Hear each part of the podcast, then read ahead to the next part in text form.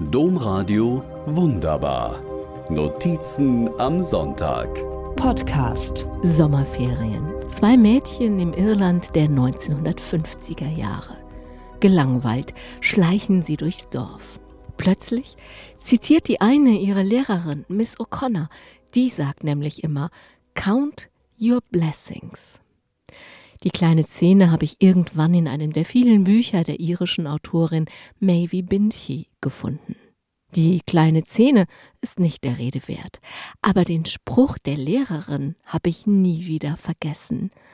Count your blessings. Wörtlich, zähl deine Segnungen. Also vielleicht schau auf den Segen in deinem Leben. Was für eine wunderbare Pädagogik. Count Your Blessings ist natürlich nicht exklusiv irisch. Von alters her leiten alle Kulturen und Religionen die Menschen an, auch auf das Positive zu schauen, auf das, was gut ist, in ihnen, in ihren Mitmenschen und im Leben. Und so ist es ja. Das Gute ist da, immer. Die Frage ist nur, ob wir es wahrnehmen, ob wir hinschauen. Das klingt so leicht, eigentlich. Uneigentlich aber ist unser Gehirn leider sehr begrenzt. Wir haben nur eine eingeschränkte Möglichkeit, Dinge bewusst zu denken. So kommt es, dass die meisten der 60.000 Gedanken, die wir jeden Tag so denken, uns nicht mal bewusst sind. Und das Schlimmste an diesen unbewussten Gedanken, fast alle sind negativ.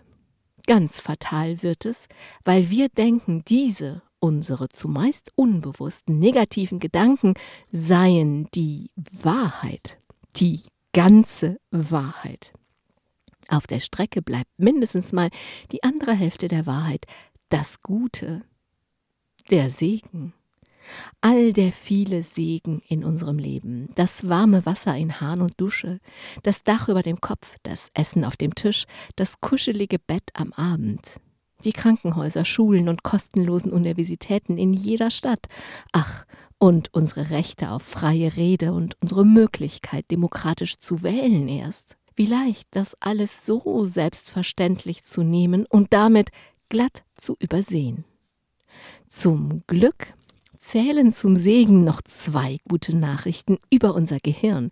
Die erste gute Nachricht, das Gehirn ist enorm lernfähig. Und zweitens, alles, was wir oft tun, wird immer leichter. Ich bin sicher, je öfter wir unseren Segen zählen, desto eher sehen, merken, fühlen wir den Segen in unserem Leben.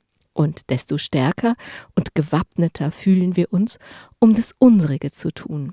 Gegen die Klimakatastrophe, für den Frieden und für eine Welt, in der wir gerne leben. Domradio wunderbar.